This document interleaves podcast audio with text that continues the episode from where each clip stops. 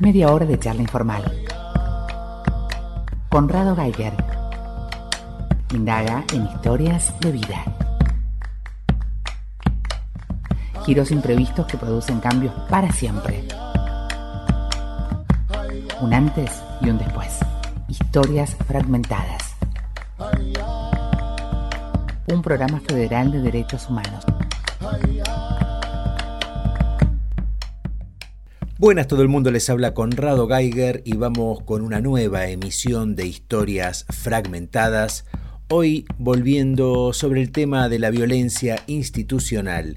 En este caso se trata de la historia de Walter González, un muchacho que fue metido preso por delitos que no había cometido y que luego eh, fue asesinado dentro de la cárcel, después de haber estado varios años metido adentro. Así que para que nos cuente bien cómo fue esta historia, sus bemoles y ver cómo estas historias afectan eh, no solo a la persona en cuestión, sino a todo su entorno afectivo, a su familia, vamos a estar charlando con Alejandra Rosales, la mamá de Walter. Adelante, por favor. Historias fragmentadas. Un programa federal de derechos humanos. Buenas noches, Alejandra. Eh, buenas noches. Eh, mi nombre es Alejandra Rosales. Eh, soy la mamá de Walter González. En el año 2008 el 31 de enero del 2008. Eh, a mi hijo lo detiene la policía de ingeniero Pablo Nogués. Eh, le arma una causa de ocho robos en uno. Eh, impresionante lo que le armaron. Bueno, mi hijo fue detenido, tuvo un año y medio en una alcaldía de, de Polvorines Después de ahí pasó a un penal, que es la unidad 48, y de ahí empezó el camino de, ir de penal en penal, hasta que llega al penal, a la unidad 46 de San Martín. Eh, bueno, mi hijo estaba en un pabellón de trabajadores y, y de buena conducta. Eh, el 31 de marzo del 2013. Eh, vendría a ser, se desengomaba a las 7 de la mañana, ese día se desengomó 5 y 20 de la mañana, eh, una pelea armada, algo inventado, porque solamente es lo que podemos rescatar de lo que los gente que estaban ahí adentro, otros detenidos nos contaron, nos fueron a buscar a pelear a mi hijo. Eh, bueno, mi hijo salió, peleó. Eh, la verdad que le tenían preparado más que una pelea. Eh, el servicio penitenciario involucrado como siempre, porque abrió algunas celdas y algunas no. siete y cuarto de la mañana a mi hijo le dan un arponazo en la cervical y el segundo arponazo que le dan le dan en el cuello que le cortan la aorta y le provocan una hemorragia terrible, que mi hijo muere desangrado ahí adentro. Historias fragmentadas. La cual el servicio penitenciario dice que mi hijo muere en el hospital, en el hospital Bocalandro, eh, y se comprobó de que no, mi hijo muere adentro de la unidad penitenciaria porque la hemorragia que le agarró es terrible. Bueno, eh, Tuve casi un año y medio encerrada, no salía a ningún lado. Eh, el dolor me, me cegó tanto que no, no, reaccionaba hasta que me avisan de que van a hacer el juicio.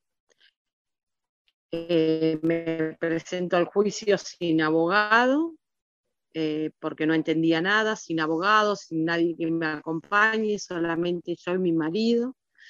Eh, hay seis involucrados, seis personas detenidas involucradas, eh, bueno, a las cuales los testigos que teníamos no se animan a declarar por miedo, por pánico, porque habían tenido amenaza, los habían lastimado, los habían puesto en el mismo, eh, en el mismo calabozo ese día después que se rompe el, el pabellón en donde estaba mi hijo, los ponen en la misma leonera, los sacan en el mismo camión de traslado.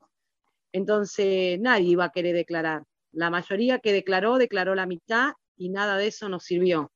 Bueno, así que en el 2017 la muerte de mi hijo quedó de vuelta impune. Eh, mm, me dan una cachetada tan grande que, que, la verdad que es terrible lo que, porque lo vuelven a matar a mi hijo.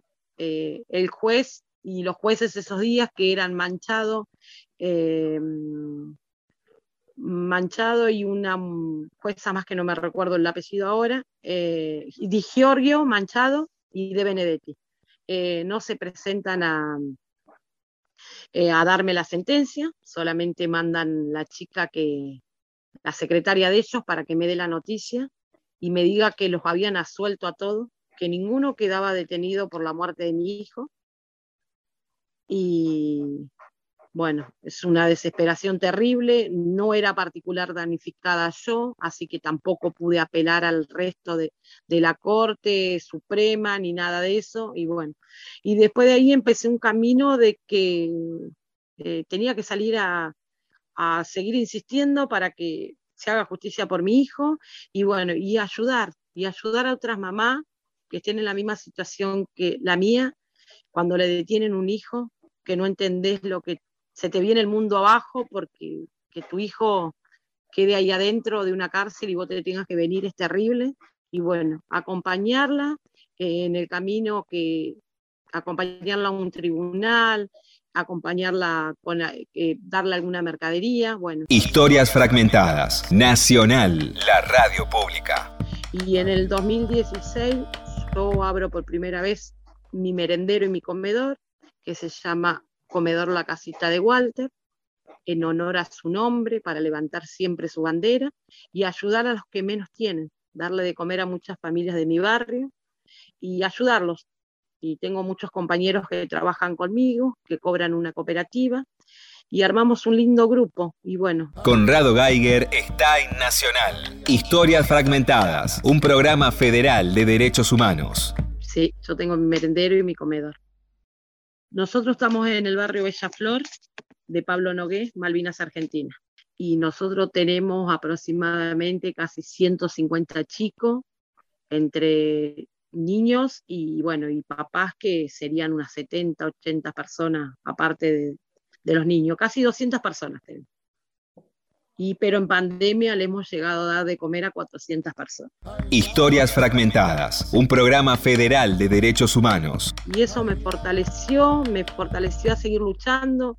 Eh, yo la verdad que no sé si, voy a conseguir justicia por mi hijo, porque como veo las cosas que eh, está todo todo tapan, todo ocultan, entonces no, no creo que consiga justicia, pero yo sí lo que me alegro es de que otras mamás consigan justicia y siempre acompañamos, acompañamos a las mamás, yo acompaño a muchas mamás que han perdido un hijo y bueno, ese es el camino que, que yo emprendí eh, y capaz que lo hice tarde porque si yo hubiera salido antes eh, por mi hijo, capaz que yo en ese momento hubieran cambiado las cosas, pero eh, lo que pasa es que el dolor te ciega tanto y te cierra tanto, que, es un dolor terrible, que la verdad que solamente eh, las mamás que hemos perdido un hijo sabemos de lo que se trata. Historias Fragmentadas, un programa federal de derechos humanos, nacional, la radio pública. Pero bueno, acá estamos, sigo de pie, eh, sigo en la lucha, sigo por mis otros hijos que tengo y también sigo porque para que nunca más le pase a un pibe lo que le pasó a mi hijo. Porque en el caso de mi hijo se vulneraron muchos derechos. Nosotros somos una familia humilde de un barrio carenciado. Eh, su papá se levanta todos los días a las 2 de la mañana para ir a trabajar y vuelve a las 8 de la mañana. Hace más de 30 años que su papá es panadero. Y nosotros a nuestros hijos le enseñamos lo mejor. Eh, bueno, y la verdad que la el tema también de mi hijo fue la droga. La droga es un, es un tema que eh, por más que lo rehabilité, lo ayudé, tenés que tener mucha fuerza de voluntad. Y bueno, y hay pibes que tienen y hay pibes que no tienen. Y bueno, y a mi hijo la verdad que le vulneraron todos los derechos, porque armarle una causa de un robo en ocho robos caminando es una vergüenza. Y hoy en día tenemos muchas de las pruebas que tenemos, que yo tengo eh, como abogado Alberto Palacio, que mi hijo era inocente, que mi hijo no tenía nada que ver con los robos, nada más que lo encontraron en una esquina, sentado arriba de un sentado en un banco, eh, y de ahí me lo llevaron. Así es como me lo llevaron a mi hijo. Y bueno, la verdad que, que no, que no, no me gustaría que le pase más a nadie lo que me pasó a mí. Porque eh, un hijo es lo más grande que tenés y el no tenerlo es terrible. Así que tenía 22 años. Walter era un chico eh, normal, alegre, le gustaba escuchar mucho música. Eh, conoció una chica de, acá del barrio de unas cuadras, se enamoró, jovencito, tuvieron un hijo. Eh, Walter trabajaba en el mismo oficio de su papá, era panadero y albañil, porque como tenía que mantener a su hijito, hacía las dos cosas, había aprendido a, la profesión de panadero como su papá. Todos mis hijos aprendieron la misma profesión de su papá. Y era un chico muy alegre, eh, muy lindo, muy lindo hijo y aparte eh, tenía algo, no sé, para todas las mamás, los hijos son todos iguales, pero hay siempre uno que tiene algo diferente o no. Historias Fragmentadas, un programa federal de derechos humanos, nacional, la radio pública. había gente que había visto y yo me acerqué para que fuera a, a tribunales a declarar y a contar lo que ellos habían visto, pero en, en la zona que lo agarran a mi hijo es Pablo Nogué, pero la otra parte donde está la asfaltada y eso, de casas más lindas y bueno. Y me dijo, yo no quiero tener problema con la policía, señora, con la policía uno no se tiene que meter. Pero él había visto cómo lo habían llevado a mi hijo y mi hijo estaba sentado. Era como el que no te metas. Y aparte que todos los testigos que tenía él adentro en el juicio, que fuimos a un juicio y a donde lo condenaron a siete años y ocho meses, todos los testigos de parte de de los robos eran todos policías. Todos policías. Nosotros habíamos pagado un abogado, el abogado unos días antes del juicio se nos baja, nos dejó solo y bueno, tuvimos que agarrar un defensor de oficio y quedarnos con el defensor de oficio que ni alcanzó ni a leer la causa, porque ni la alcanzó a leer, porque se lo llamó en ese momento y es el que te designaron y nada más pero todo lo que a mí me llamó la atención, que nosotros decíamos con mi marido, pero son todos policías, y que cada vez que hablábamos, pero nos hacían callar a la boca, y calles a la boca o se sale de acá dentro de, del juicio, nos decía. Historias fragmentadas. Después yo también quise presentar a mi suegra como testigo, me dijeron que era familiar que no se podía, porque cuando a mí me cuentan la policía el cae detenido me dice que una, en una hora se va y al otro día me dice, señora, váyase a su casa, no se quede acá. Me voy una hora y pico, dos a mi, a mi casa y cuando vuelvo me dice, ¿quién le dijo que se lo vamos a soltar, señora? Pero si el oficial que estaba anterior me dijo que en una hora se va. Señora, su hijo tiene ocho robos. ¿Qué ocho robos? Le digo, ¿qué estás inventando? Y bueno, y mi suegra había dicho que él había estado ahí y después se le fue de ahí. Y yo le decía a mi suegra que ella no podía declarar porque era familiar. Y ella me decía, pero ¿cómo? Si es mentira. Historias fragmentadas con Conrado Geiger. De lo que a mí me, llamó más la atención, que le hacía unos días atrás, como 15 o 17 días, yo había ido a visitarlo. Yo iba toda la semana, le llevaba mercadería y iba sábado, domingo a la visita era infaltable la visita nuestra. Y él me había dicho que entraba una camioneta del municipio de Malvinas, Argentina, y que entraba cosas. Para mi abogado, Alberto Palacio, Él estuvo en el lugar equivocado y en el momento, en un, en donde no tenía que estar. Él vio algo que no tenía que ver, porque en esa unidad se cambiaba carne por droga. Historias fragmentadas, un programa federal de derechos humanos. Un día que voy saliendo yo de la visita, hay una persona que estaba ahí, eh, yo retiro mis pertenencias y salgo y me vuelvo porque me olvidé mis, mis bolsas con los tuppers. Entonces cuando me vuelvo la veo, veo esta persona, es de mi barrio más para allá, y que los penitenciarios le daban una bolsa con carne y ella le daba unos, como unos sobres marrones. Me llamó la atención. Bueno, me quedé mirándola y no, miré para abajo porque ahí adentro eh, uno no puede eh, mirar más de la cuenta porque si no después tienen problemas ahí adentro. Bueno, y él me venía diciendo que después me iba a contar que ahí adentro estaba pasando algo. Y a los días, el domingo de Pascua, a él le pasó lo que le pasó. Encima, las, las vacas que encontraron las encontraron a donde se cambian los policías.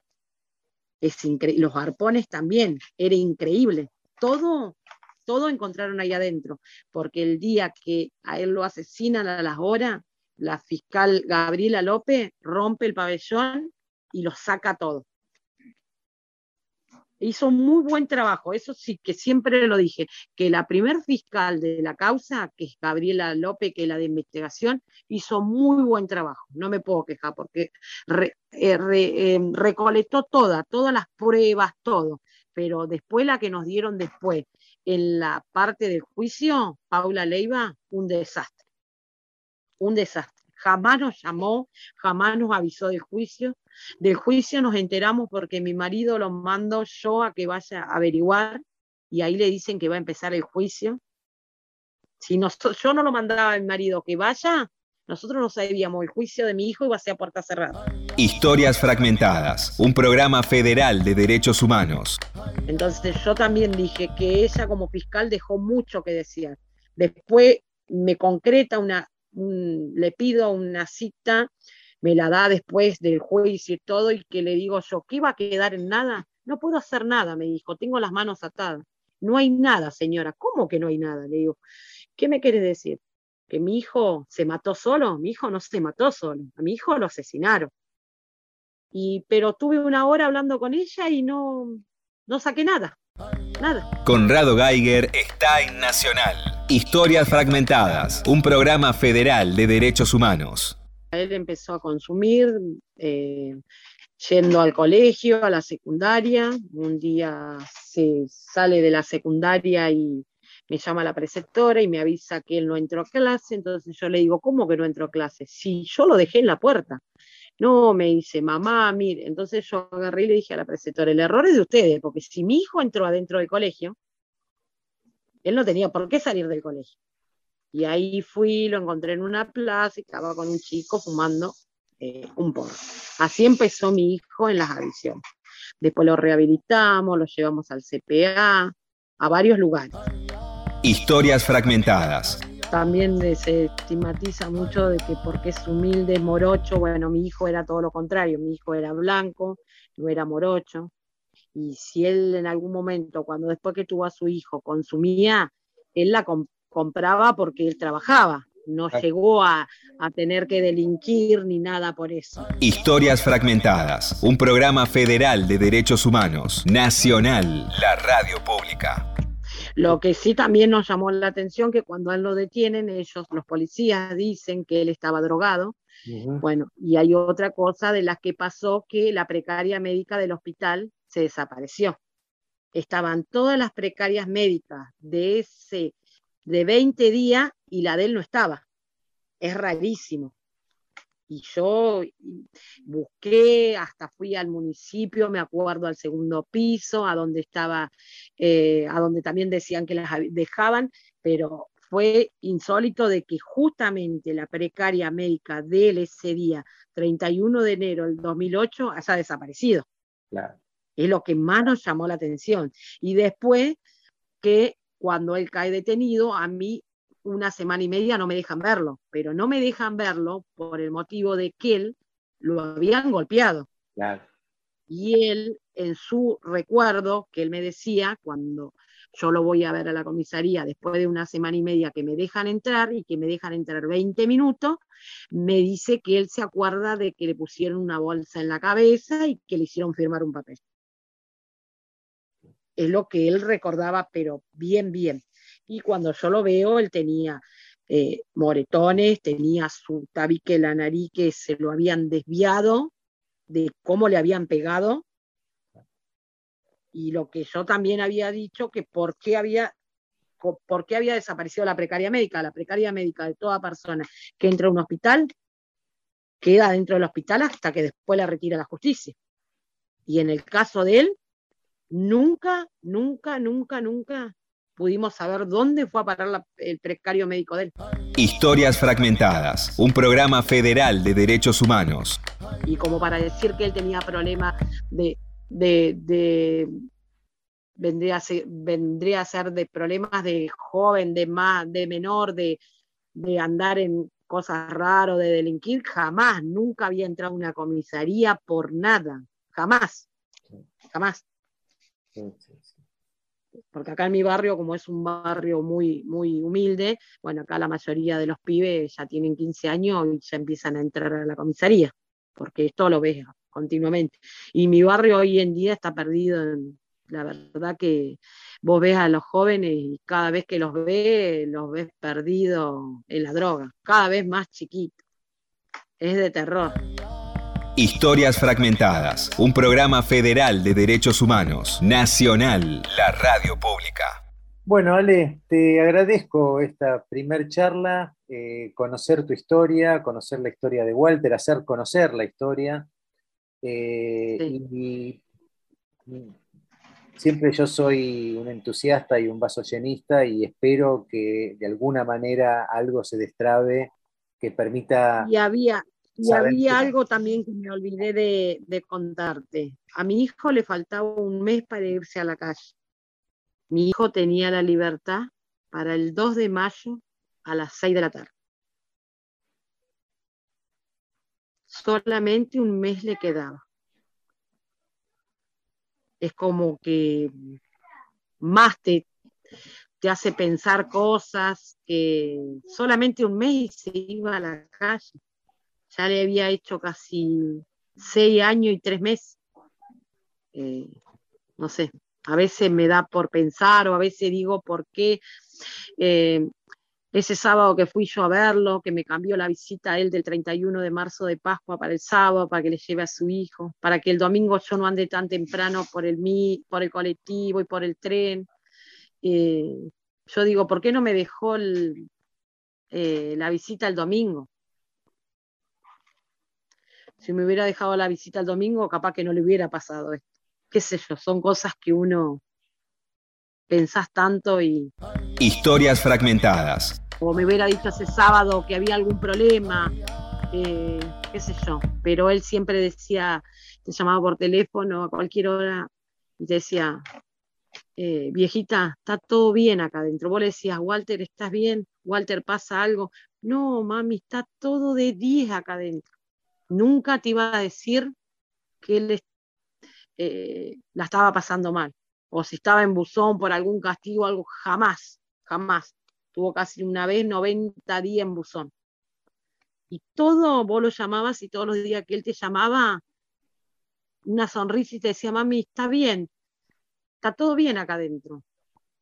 Así, así él era, él, a pensar en el lugar que estaba, que yo siempre digo que una cárcel es el peor lugar para una persona, eh, él siempre te decía, viejita, está todo bien acá adentro, está todo bien. Entonces yo siempre me quedo con la última sonrisa de él, eh, de ese día sábado, eh, su sonrisa, sus abrazos y sus besos, que me decía, viejita, me falta un mes, un mes y me voy a la calle. Y voy a recuperar todo el tiempo que perdí. Y en especial con mi hijo y con vos. Entonces uno a veces se siente como de decir, no pude hacer nada, que yo no sabía. Uno, como dice, muchos dicen, eh, es el destino. Yo no creo en el destino. Historias fragmentadas. Eh, yo no creo en el destino, esto para mí estaba preparado, estaba armado, eh, no sé con qué, con qué fin, no lo entiendo, no lo entiendo con qué fin. Pero mi hijo, así como entró ahí adentro, tenía que volver a salir. Yo dejé adentro de una cárcel un hijo vivo y me lo entregaron en un cajón, que es lo más terrible que te puede pasar. Gracias, Ale. Gracias a vos, muchas gracias. Esto fue todo por hoy. Será hasta la próxima. Cuando Conrado Geiger presente otra charla, Historias Fragmentadas.